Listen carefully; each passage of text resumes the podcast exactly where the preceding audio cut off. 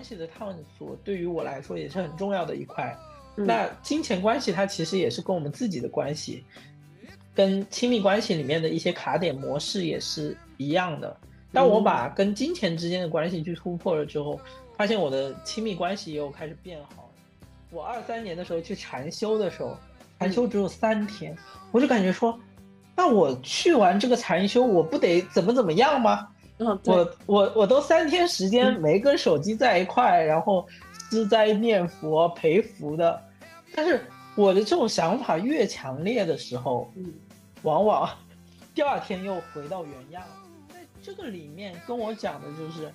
我们在前行的路上的时候，除了我们自己之外，其实还有很多的资源，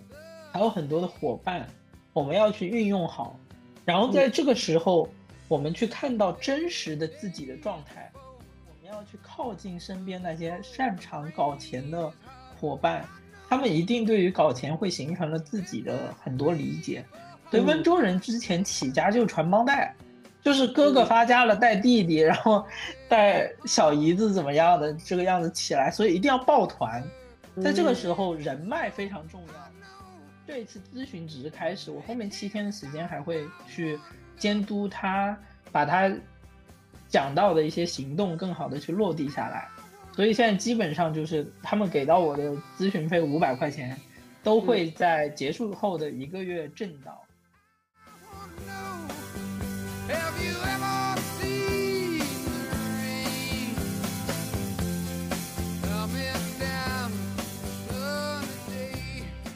嗨，听友们，今天这期是由 Cookie 来拉主 key 哦，我们热烈欢迎 Cookie 加入主持人的行列。相信啊，他独特的主持风格以及看事情的角度，能带给听友不一样的收听体验哦。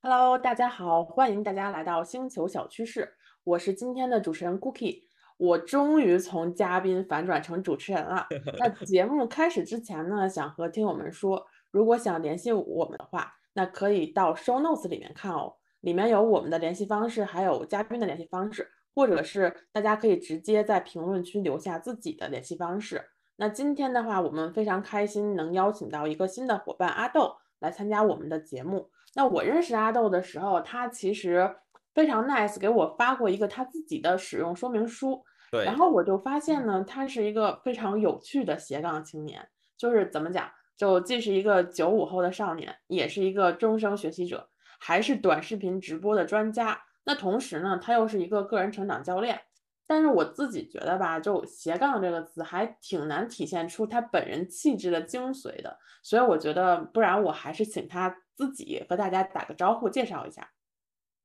Hello，Hello，听友们，大家好。我现在平常跟大家介绍就是九五后温州人金钱管理咨询师。那我自己身上也有一些比较有意思的经历。就是三岁的时候跟爸妈去武汉那边做生意，就开始参加商务饭局。五岁的时候看我爸被工商局带走，然后七岁的时候就问我爸说：“哎，为什么这些叔叔那么会赚钱？”另外的话就是我自己非常的幸运，在二零一四年的时候就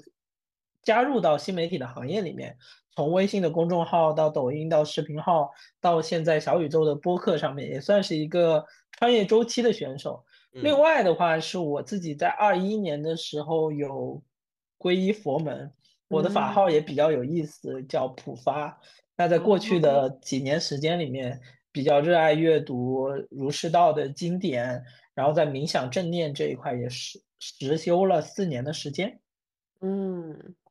就其实我最近在看《繁花》，就当我听到你前面讲那个经历的时候，然后我我瞬间就是脑海里。就会浮现各种繁花里面的生意场，就其实我自己还挺羡慕，就是经历特别丰富的人的。就是你从最开始是跟着父母去参加饭局，然后经历了很多就是重大人生转折，然后后面的话就会类似皈依佛门的感觉。就是在整个的一个过程之中的话，我相信你肯定做了很多很多的自我的探索。那其实我自己的话是大概从一九年的时候吧开始内在探索。然后当时会找一些就是 life coach，然后帮我做 coaching。那其中有一个人就跟我一直从一九年一直做到了二零二三年。然后所以当我发现其实你自己也是一个个人成长教练的时候，就觉得我靠缘分，就那种吸引力法则就吸引了好多同频共振的人。嗯，然后我我我其实，在自我探索整个过程中，然后就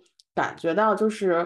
当我开始想去从向外看变成向内看的时候，那我自己是经历了一些人生的转折，那我周围的朋友其实基本也是，就在特别顺风顺水的时候，其实大家会飘起来，然后但是当他经历了一些转折点的时候，那可能是好的，也可能是相对来说没那么好的，那那这种转折点会促使他去思考。我到底想成为一个什么样的人？我到底想过什么样的一个生活？那我就挺好奇的，因为刚刚你讲的各种经历里面，各种起承转合，那你过往的经历中存在着哪些重大的人生转折点？那这些转折点带给你什么呢？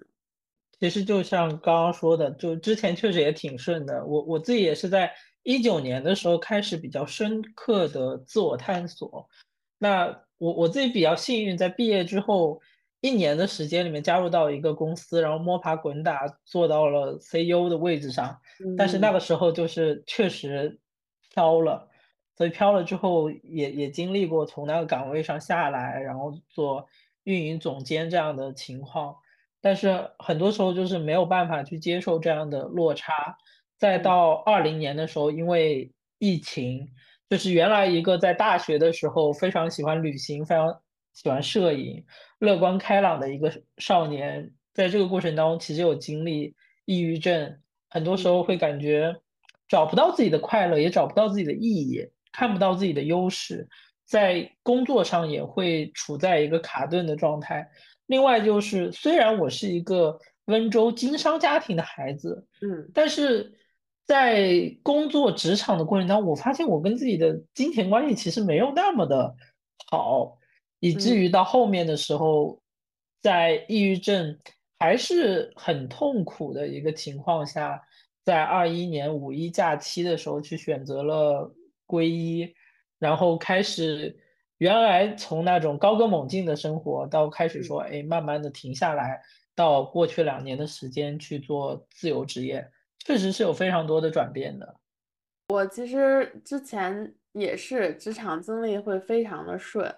然后就是虽然不会没有像你那样就是非常的高峰，就是做到 CEO，但是呢，就之前我们经常讲职场嫡系嘛，然后还有嫡中嫡，然后我当时就是那个嫡中嫡，然后就做了很多就是我自己会感觉非常认同的事儿，然后产生了非常大的效应，然后我觉得我自己特别牛逼，然后我特别特别牛，然后就开始往上飘，然后但后来突然的话就是有有一天吧。就意识到，就是我之所以能做到今天这个位置，不是因为我自己，是因为我老板挺我，然后我依附在我老板身上，然后，然后离了我老板，或者说离开那个平台那个公司，好像我什么都不是。然后这个时候，其实我还就挺困惑的，然后困惑就觉得我我自己到底能做成什么地步，我我人生的意义是什么？然后以及后来的话，因为经济环境不好，然后大家开始内斗。然后内斗的时候，然后我就会觉得人有必要这样吗？然后又，然后紧接着后来又失恋了。然后失恋的时候，就是我我会觉得这个是我自己搞砸的，因为就是当我从一个一段很真诚的关很有爱的关系里面，然后就变成了我非常想占有、非常想索取之后，然后我整个人非常狰狞，然后我很就很讨厌那种这样的自己，然后那个时候就非常的混沌，然后就。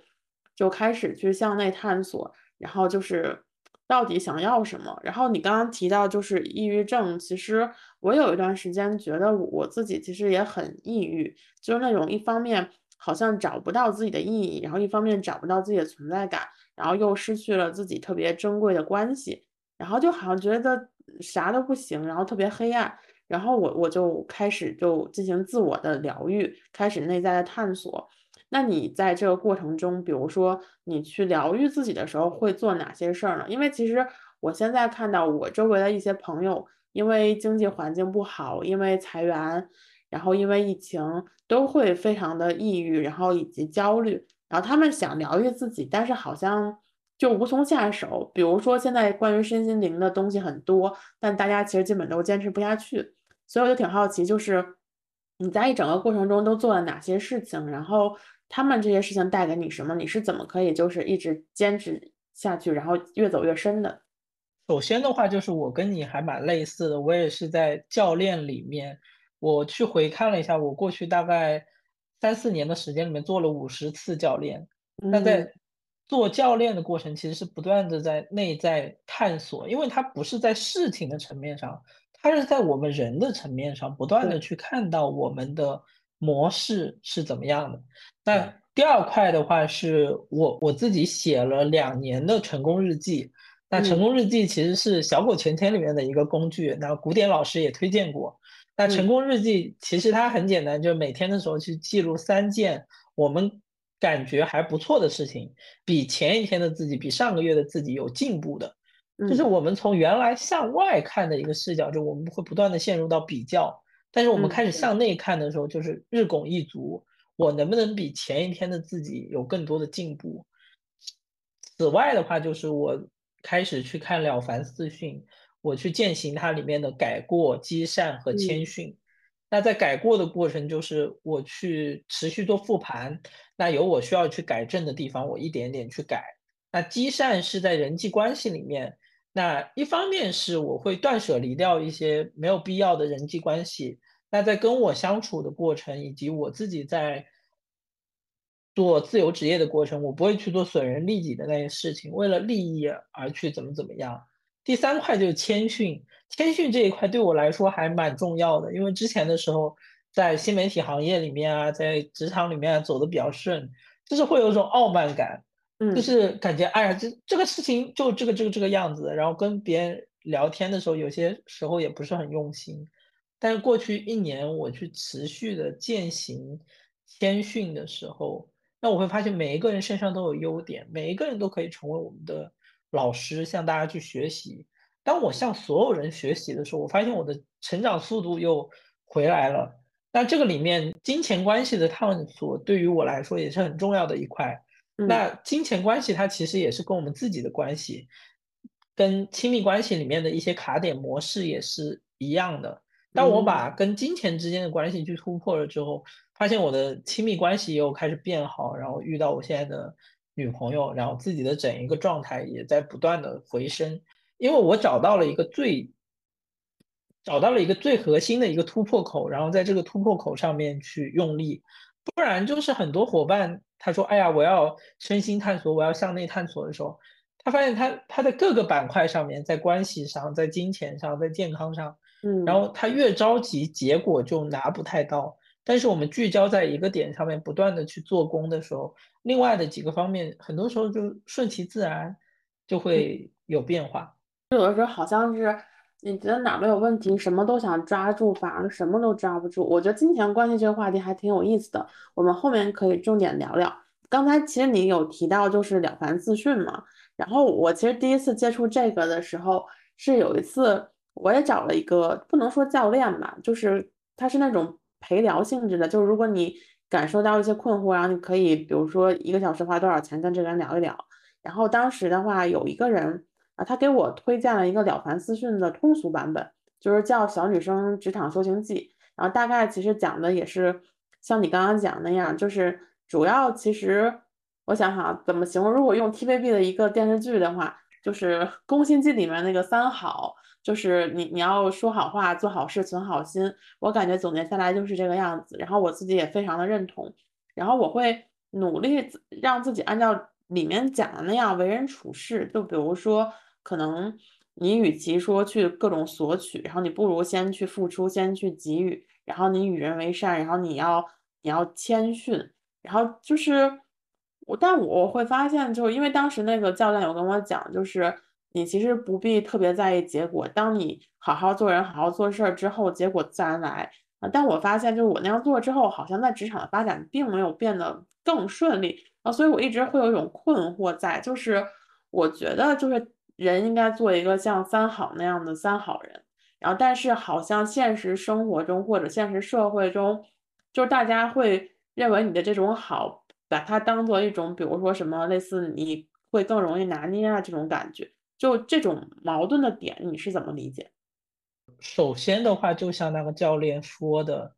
修行这件事，它是一辈子的事情，嗯，所以背后是需要我们下日不断之功的。那第二块就是很多时候我们有那个期待，对那个结果怎么怎么样的时候，很多时候我们就着急。着急的时候，有些时候我们的动作就会变形，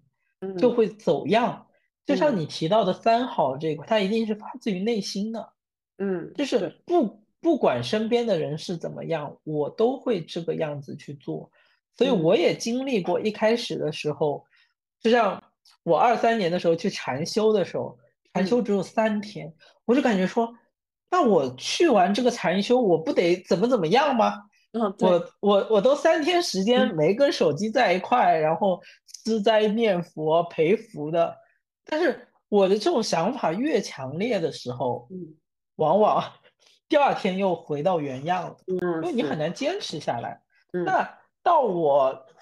过了半年，第二次去禅修的时候，我当时给自己写的一段话就是：禅修不是灵丹妙药，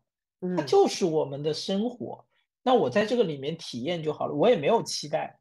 但是我越是抱着这样的一颗心去做这些事情的时候，发现就有很多潜移默化的事情去发生。所以，所以我们很多时候在就是去寺庙啊怎么样的，都会主打一个心诚则灵，就背后的这颗心是很关键的。哦，我突然想到一个有意思的事儿，我之前去拜过包拯。我之所以拜包拯。是因为我我当时那个时候在职场，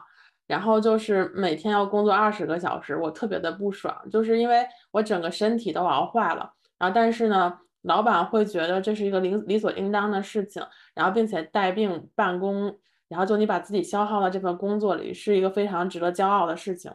然后我我当时非常不爽，我就去拜包拯庙，然后我就想希望劳劳动法，然后可以就是真的被彻彻底底的执行。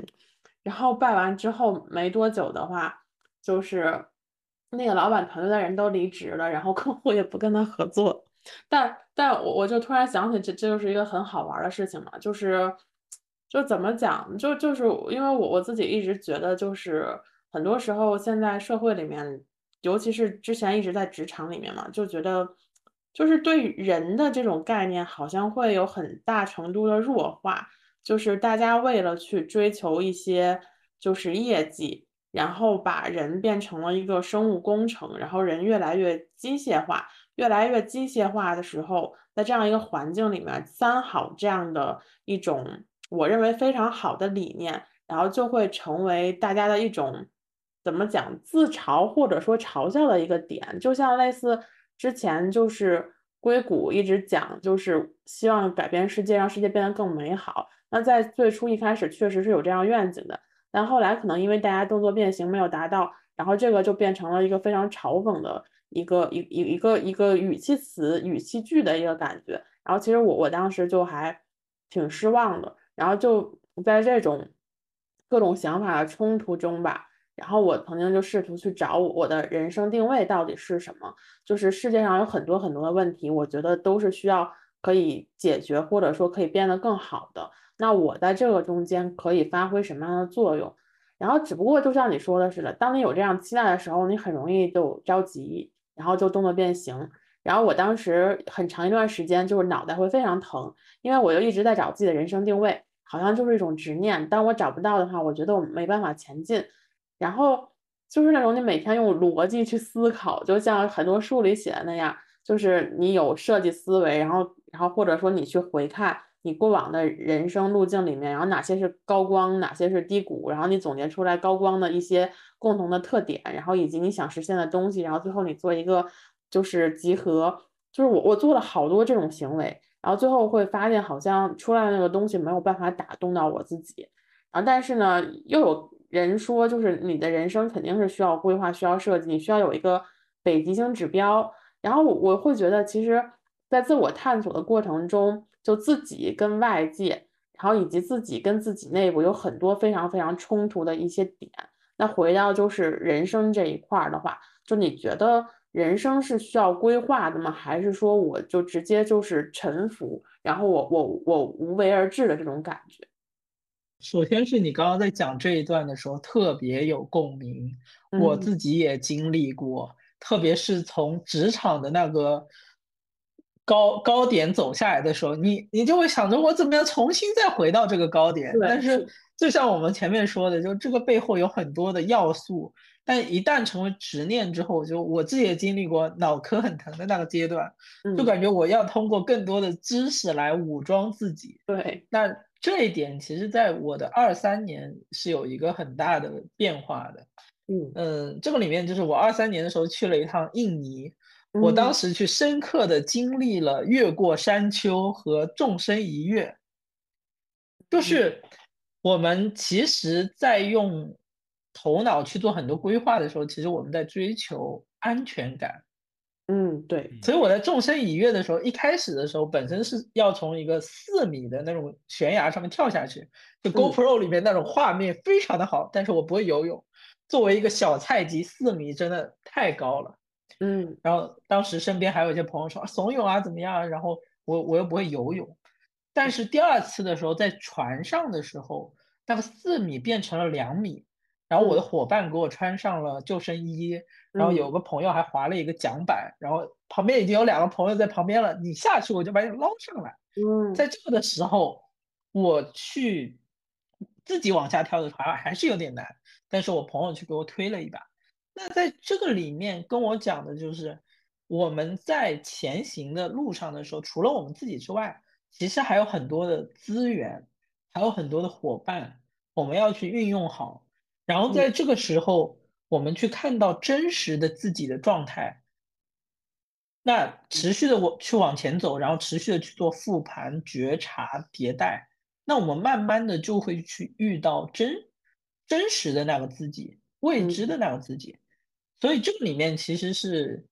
只问耕耘不问收获，我持续脚踏实地的往前走就好了。嗯。因为在当下的整一个乌卡时代当中，其实很难规划。对，是的，变化太大了。就是很多时候我们越规划的时候，反倒有很多失望。另外就是我们定目标的时候，往往都容易定一个很高的目标。对，就是我在跟一些自由职业的朋友讨论的时候很有意思，就是我们已经自由职业了，已经没有领导了，他也不会给我们一个很高的目标。但是好像职场里面那种高目标进入到了我们的潜意识里面，嗯，就自己定目标的时候也也喜欢，哎，加个百分之五十，加个百分百。但是我在二三年的时候，就是按照呃李松蔚老师讲的百分之五的改变，这个月的我能不能比上个月去多百分之五？当我们不断的找到百分之五增长的感觉的时候，不断夯实的时候。我们也会进入到一个非线性的成长，嗯，这个时候就取决于说我们前面的整一个功课啊做的扎不扎实，嗯，就是你刚刚提到一点，我觉得特别有共鸣，就你刚刚有说，就是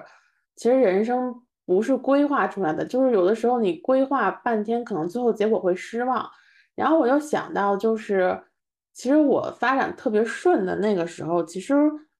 我我确实有一个规划，但是呢，我离我那个规划目标很很远很远，所以我就把当下做好了，然后当下做好了就顺了。然后，但是反而在就是当我想到我的那个北极星指标，然后把它分解到我的每个动作里面，然后我在哪一年需要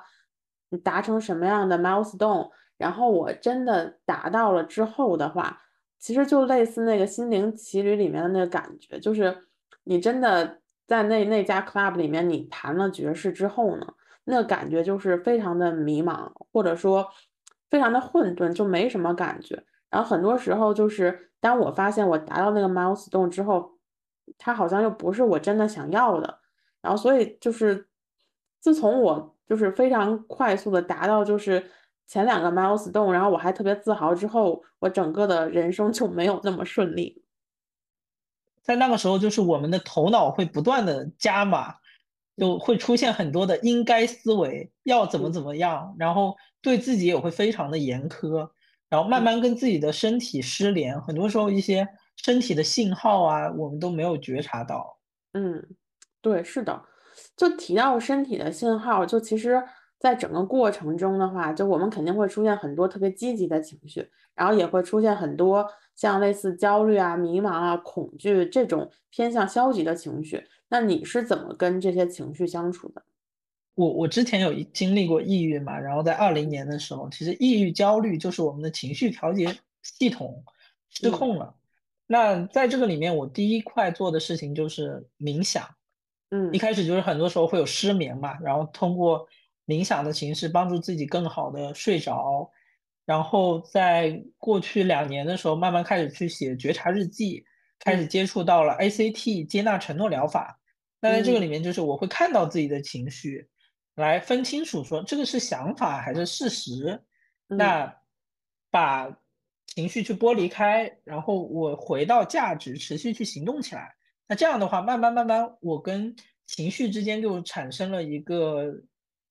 空间地带。另外的话，我自己也有跟一个伙伴去搭建了一个共修的场域，大家都在向内去探索。那我们会通过镜子练习的形式跟自己链接，每天去看到自己的内在小孩，去爱自己。就当我们不断的跟自己在一起，去尊重自己感觉的时候。反倒我们的力量会不断的升起。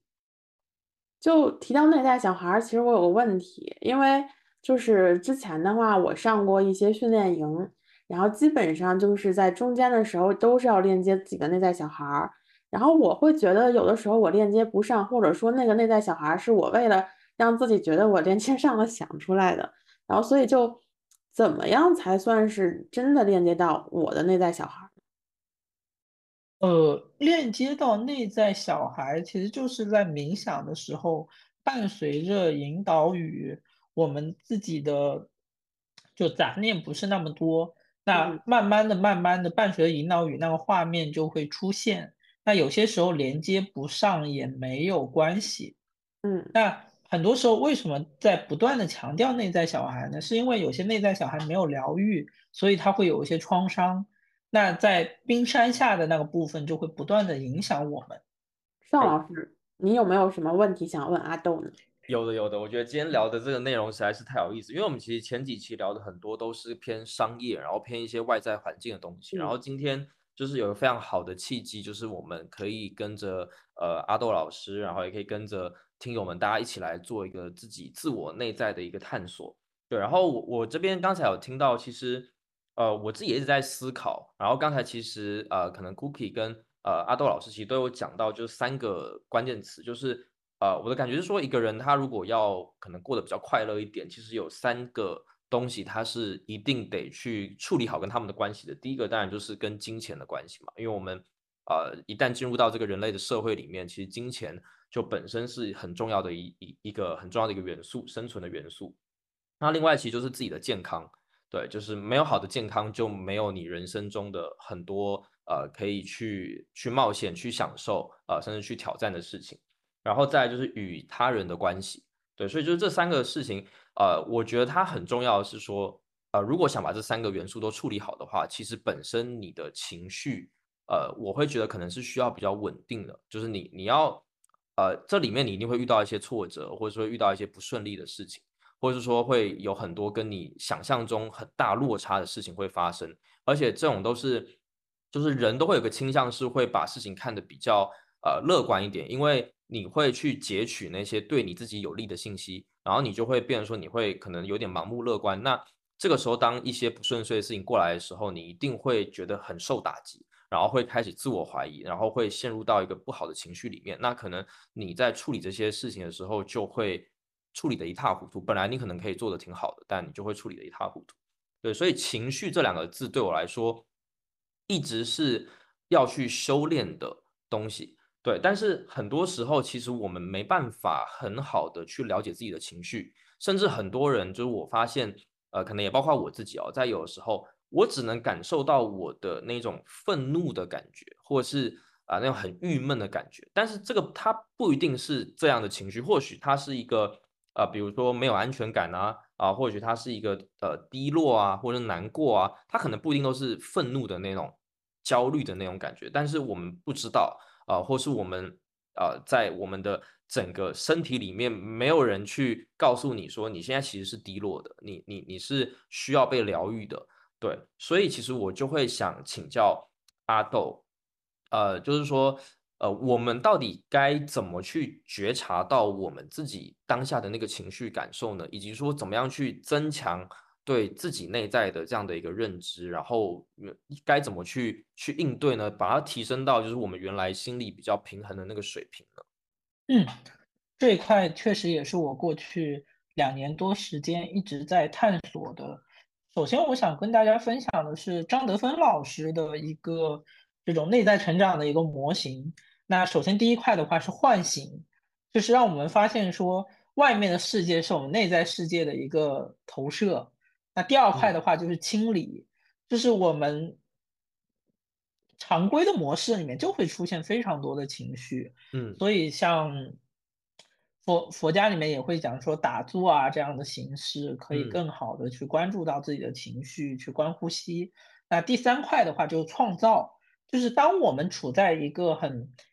中庸平静的状态的时候，那我们就可以去创造自己的关系，创造价值。那金钱这一块也会自然而然而来。第二块是我们在都市当中，我非常推荐潮汐 APP，是我自己用的比较长时间的一款冥想软件。那它里面会有冥想的入门，然后探索自我，还有美好的晨间。那在这一款的软件里面，就是当我们每天睡眠比较好、饮食状态比较好的时候，其实情绪状态也会比较好。那我自己现在其实也是每天早上起来的时候会听一段冥想，跟自己安静的待在一起。就是我们现在的整一个生活节奏太快了，快到很多时候我们都没有给自己。留白的时间，是的，就一直在外部去探索。所以前面的时候，我之前也有探索过，就是创造力这一块。很多时候就是我们只会写那种模板性的文字，这种有点类似于八股文，但是很多时候就是跟我们的灵感去失联。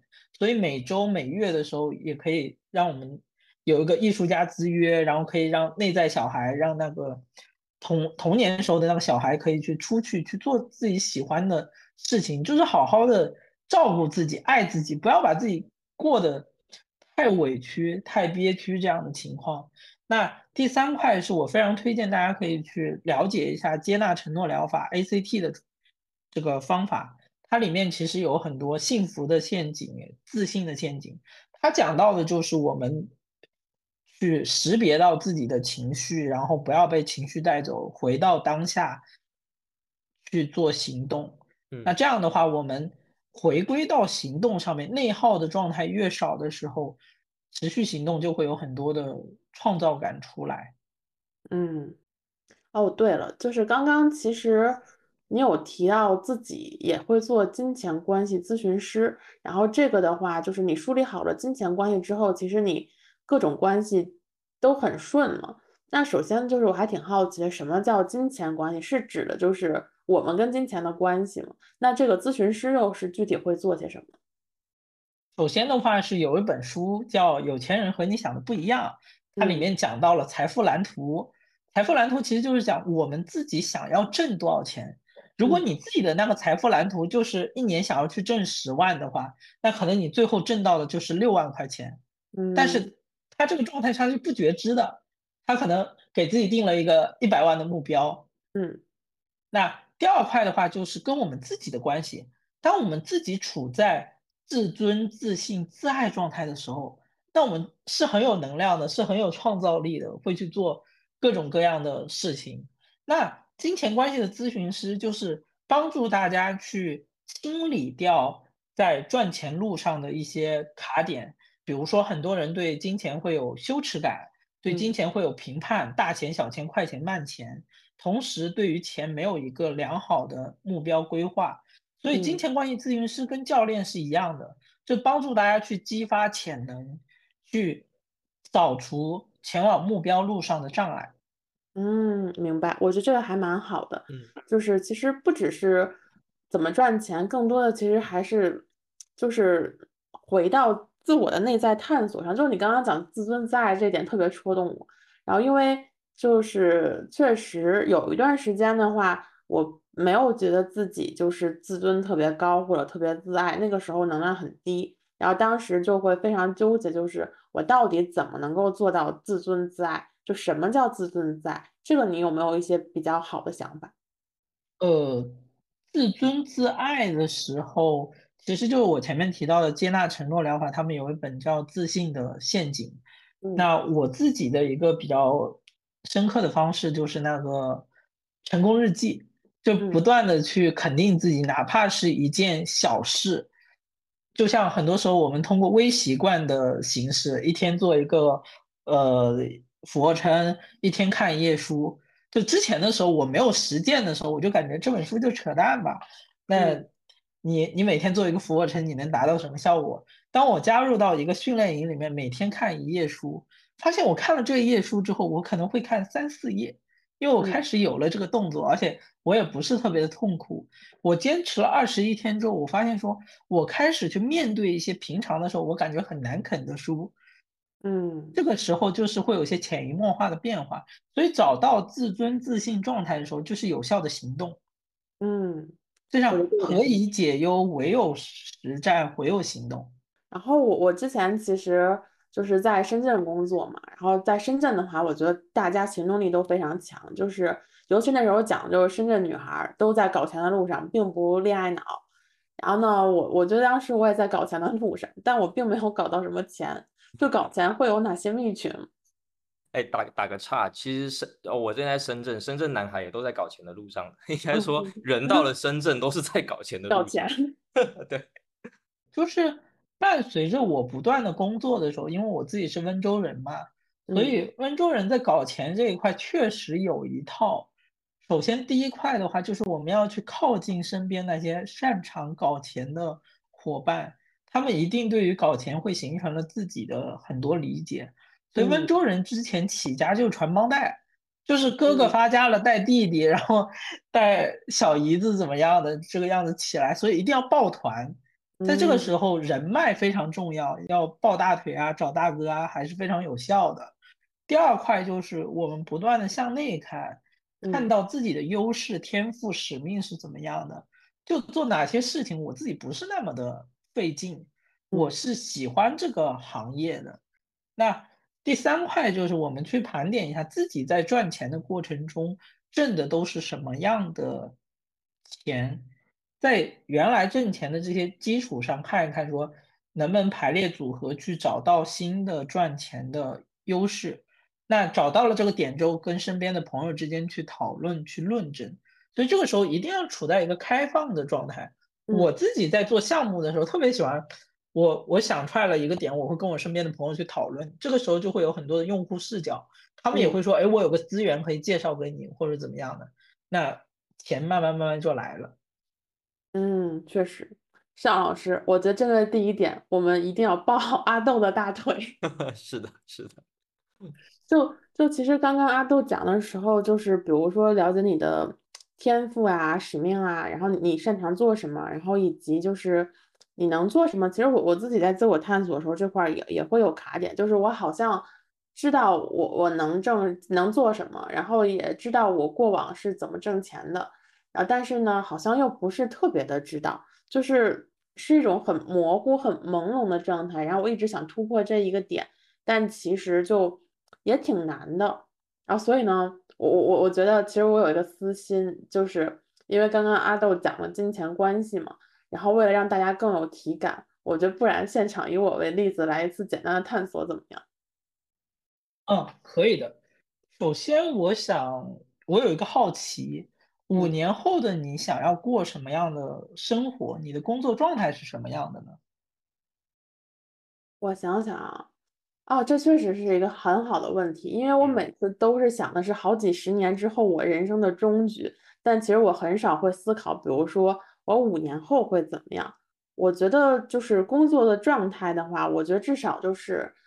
我其实不太希望再去打工，然后做一个牛马。那我希望五年后的话。我能够做起来一个我自己的小生意，就这个生意可能不会是那种规模巨大，比如说五年后做个字节跳动，那我觉得不太现实。但是我觉得我至少五年之后，那我可以有一套已已经跑通了我自己的赚钱模式，然后我自己能够让我的生活自给自足，就是相对富裕的一个状态。然后并且做的事情，然后是我认为就是。有意义的，然后让能够就是让我能持续的，比如说再过五年还继续做这种事情。嗯，那五年后你想要的年收入目标是怎么样的呢？我想想啊，五年之后的话，年收入目标的话，希望可以在就是二百万左右。嗯，那朝着五年后的这个目标，你现在可以多做一些什么事情呢？我觉得我现在，哇，这个好难啊！哦，我真的是 真的好难啊！我想想啊，我觉得有两种方向，一种的话瞬间浮现在我脑海里的就是多做几个创业项目，然后另另外一个方向的话就是把某某一件事情做深，就是我我之所以就是多做几个创业项目，瞬间到我脑海里，是因为我会下意识觉得这个事儿比把某一个创业项目做深做大要简单，就是相当于你把鸡蛋没有放在一个篮子里面。但是我觉得这也反馈出来一个点，就是我可能认为，就是可能就是那种对确定性的要求会非常高，或者说对我自己某一种程度上的不自信吧，就我好像没有办法坚信我能把一个东西就做到极致的这种感。那有哪些资源可以帮助你达成五年后的目标呢？我觉得，首先的话是一种，就是强关系。就比如说，像你刚刚讲的，就当假设啊，当我在做一个创业项目的时候，那一般创业嘛，就是你需要解决掉某一些真实存在的痛点。那这个痛点，当我自己发现的时候，我可以找到我身边就是比较好的一些朋友，然后去。通过他们来验证这是一个真的需求还是伪的需求，来验证这个路径。那这是一层强关系。那还有一层的话是弱关系，弱关系包括了就是我之前的客户、我之前的老板、我之前的同事。那他们的话，一方面也可以验证我的这个点子，然后另外一方面的话可以提供给我大家转介绍各种各样的资源。其实包括就是。包括我们现在做这个星球小趋势，然后以及就是我自己做的一些事情，其实都是通过弱关系来的。因为我跟上其实之前是前同事，然后我们都对品牌感兴趣，但其实我们之前有过合作，但没有针对个人有深度的交往过。然后所以的话，但是机缘巧合之下，我俩就是慢慢的就是通过同一个兴趣去做这个事情，然后现在就成了很好的朋友，就是。来深度交往，我们可以互相戳对方发火，然后可以互相安慰对方。就是我觉得这是从弱弱关系带来的资源，然后慢慢的走向了强关系。那还有一种的话就是没关系，不能说没关系，就是那种类似我们可能去获客，或者我们去找一些嘉宾，然后我们可以找到一些陌生的人，或者我们吸引到一些陌生的人，就比如说阿豆这样的，可能我们从来不认识。啊，但是呢，因为我们做了这个事情，去传播了我们的理念，然后你觉得是同频的，然后来找到我们，所以可能会有这三种层面的关系，然后来一方面形成我自己的就是社会的支持系统，就是来帮我验证，然后来支持鼓励我，然后同时的话还可以给我带来一些各种人脉相关的一些资源。那你现在感觉跟金钱的关系，满分是十分的话，现在是几分呢？我觉得也就四五分了，说实话，因为就是我我一直觉得我就没有赚到什么钱，就无论是打工还是因为在说创业刚起步，所以就先不讲。就打工的话，我会觉得跟我同龄的人，如果他们就是正好踩上风口的话，然后会赚好多好多，然后比我工资要高很多很多，然后再加上我原来一直都不是一个完全金钱驱动的人。然后，所以我觉得我就既没有赚到什么钱，也没有存下来什么钱。嗯，那你感觉在金钱关系这一块，自己可以多做一些什么努力呢？我觉得首先是像你刚刚讲的，就是我有一个财富的蓝图。就比如说，我原来从来没有想过，我五年之后要过什么样的生活，然后要赚到多少钱，是一个确定的数字。其实我从来没认真想过。然后以及包括我的。终局的愿景里面其实也没有太多跟钱相关的，所以首先第一点的话，我觉得我也可以做一个就是财富的蓝图。然后其次的话就是，其实我过往对金钱没有特别强烈的概念，就比如说大家买东西的时候会买就是物有所值的，但我当时也没有这样。大家要讲存钱、投资理财，其实我也没有这样做，就是我对金钱完全没什么概念。然后，但是有了蓝图之后的话，可能我会思考怎么去达到这样的蓝图。那我会增强对金钱的概念，就是知道，比如说，就是至少把手里的钱，然后以及我怎么去花钱，然后怎么挣钱，这就这些通路或者说这些概念捋清楚。我觉得这个是两个可以很快可以上手的，就是努力。那这些事情都做好了之后。你感觉跟金钱的关系可以提高到多少分呢？我觉得能到六七分左右吧。嗯，那我们今天的这个极简的金钱关系的咨询就到这里。就平常我在跟我的客户之间沟通的时候，我会比较你刚刚提到的，就是会多个创业项目。嗯，那这个里面其实有一些部分是可以去深挖的。另外就是在每一次咨询结束之后，我会让大家去写一个复盘，还有就是围绕着他的收入、月度收入，那他下一个月的月度收入目标是怎么样的，在哪些地方是可以找到这种增长点的，所以会会比较的落实，帮助大家去制定这样的计划，在心力上，在搞钱的方式方法上都会有不少的支持。嗯，我觉得这个还蛮好的，就是虽然这个是一个极简版的，然后但是就是会给到我很多的启发。就是首先的话，就我至少知道我现在如果想搞钱，想搞清楚金钱关系，我现在可以做什么，其实我我已经很清楚了。然后以及就是在这个过程中的话，我还可以做什么，其实就可以就是自己可以探索。但如果有一个教练的话，可能就是会能够。帮我会更清楚的去理清楚这些，就我觉得其实还挺有收获的。对，我觉得真的非常的有意思，但也觉得有点小小的不公平，就是 透过这一次的播客节目，我觉得便宜到 Cookie 了。然后我是觉得说，就不然这样吧，就是呃，我们也替听友争取一下，就是说如果也希望可以请阿豆老师帮忙诊断的小伙伴啊，其实可以在 Show Notes 里面啊，或者在节目的信息栏里面去看到我们的联系方式，可以添加我们。然后其实我们可以在视情况，呃，举办一次线上呃一个公开的直播。对，这个后面我们都可以再跟阿豆老师这边来探讨一下。嗯，我我觉得这个真的超级棒，就建议大家来体验一下。就虽然看似我的这个很短，但我现在感觉我跟金钱的关系已经发生了变化。就我现在已经目标很坚定的一种感觉，能量很高。然后其实我还有一个问题想问啊，因为刚刚更多是自我探内在的探索。然后偏向我们之间的就是一些向内看的一一些内容，然后但如果我们向外看，就还看回到商业世界里面的话，那现在的话，身心灵这个赛道大家都知道特别火，然后有很多人涌进来去做教练，但也很多人其实也成了韭菜。那就是阿豆，我想问一下，你在这个行业刚起步的时候，有遇到过哪些坑呢？然后又是怎么站稳脚跟的？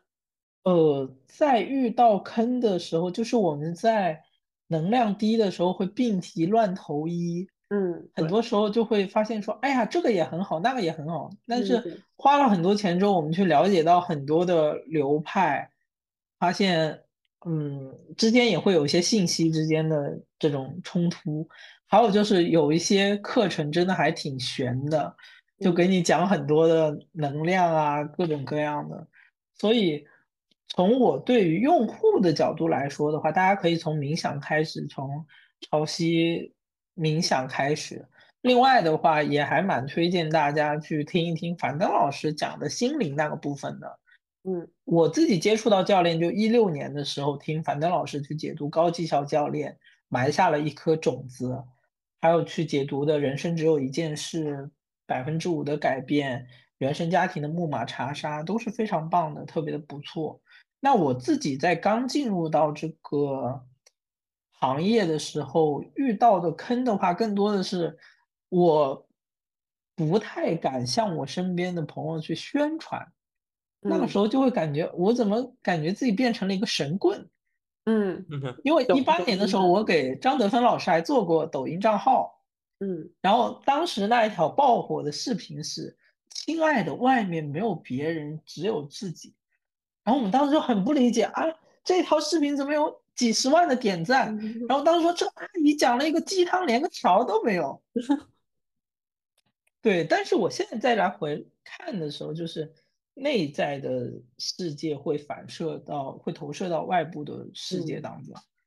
但是我自己慢慢站稳脚跟，就是我持续给我的用户去做服务，慢慢的去积累案例，然后到我现在服务的时候，就像我前面说的，这一次咨询只是开始，我后面七天的时间还会去监督他，把他讲到的一些行动更好的去落地下来。所以现在基本上就是他们给到我的咨询费五百块钱，都会在结束后的一个月挣到。嗯，这样才是一个真正的跟金钱之间的关系改善，在现实世界当中去拿到金钱，不然很多时候大家去接触到身心灵就变成了一个逃避的场域，然后每天去探索，哎呀，我的能量怎么样怎么样，但实际上他的能力、他的赚钱收入都没有提升。我自己之前呢也是一直准备做教练的。但我一直没有开始，是因为我一直有个困惑，就是我觉得，就是首先的话，我好像没有信心能够觉得我可以去教练别人，然后其次的话，就是我觉得找到第一个客户非常的困难，但如果我没有任何成功的 case，然后怎么会让别人来信任我？就它好像形成了一个负向的循环，所以这个问题，就你在刚开始做的时候，会也遇到这样的问题。呃，首先的话就是教练这件事情，我从一六年知道，二零年的时候开始学习了教练式领导力，所以一开始我是把教练的技术运用在与下属的沟通之间，嗯，来跟他们进行教练对话，所以在这个里面就是我把教练融入到了我的生活当中，是一个潜移默化的过程。那找到自己的第一个客户还蛮有意思的，就是我在朋友圈里面发了一条，就是说大家感觉跟金钱之间的关系怎么样啊？然后有个伙伴就说，哎，不是很好，然后问我最近在干什么。我跟他讲了这件事情，立马就给我买单了。所以朋友圈是一个很好的场景去招募客户。那我前期的十个客户其实也是我身边的朋友，我说，那我最近学了这个，你可以通过随喜的形式来体验。在这个里面就会去找到自己的手感，所以信任我们的这些朋友，他可能不是因为我们在这个领域这个技术非常擅长，是因为我们之前的经历啊这些的。他们说，哎，你愿意选择这件事情，背后一定有道理。还有就是我自己写了，我体验完金钱关系教练之后我的感受。那我之前的时候其实也有卡顿，就是我说的。我自己作为一个温州人，但是跟金钱之间的关系并不是特别好。那我的教练当时帮我找到的就是我父母，在我小学三年级的时候有经历过一次创业的失败，然后之前他们因为现金流需要周转，所以时不时都会有借钱这样的。那让我会感觉，哎，我们家里面好像不是特别有钱，会感觉创业的这个项目风险会特别的大。所以就会选择很多保守型的，比如说职场打工啊这些的，也让我错过了挺多这种机会的。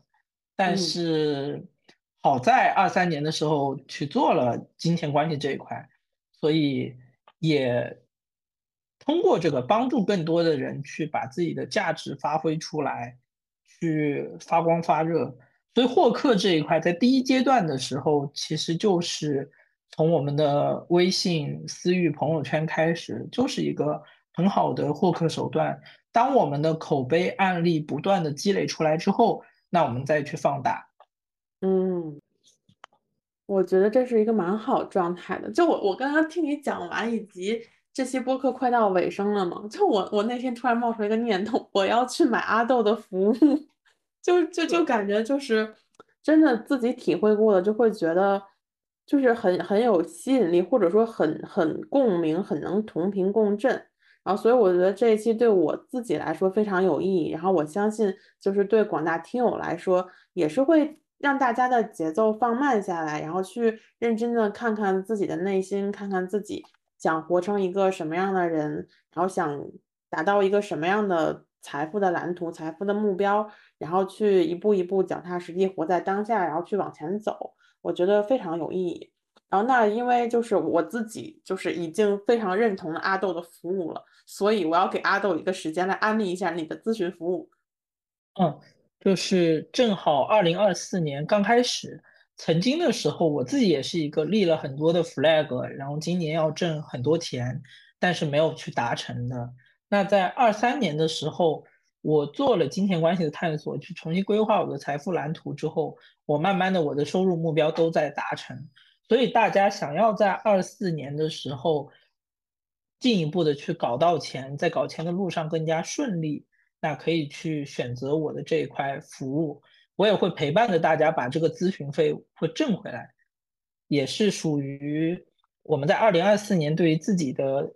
第一笔投资。嗯，好的，谢谢阿豆。感兴趣的朋友就一定要记得添加我们。然后之前其实很多听友反映说不知道要怎么找到我们，呃，其实可以到我们这一期节目的 show notes 里面，呃，我们会打上这一期节目的一些内容的一些叙述，在这个叙述里面就可以找到我们，啊，或者说到我们的节目详情里面也可以看到我们的联系方式哦。好啦，那我们今天就先到这儿吧。那欢迎听友们订阅并关注星球小趋势新兴人类播客。那我们后期的话将持续去寻找星球上有趣的新兴人类来到我们的节目。那先这样啦，拜拜，拜拜。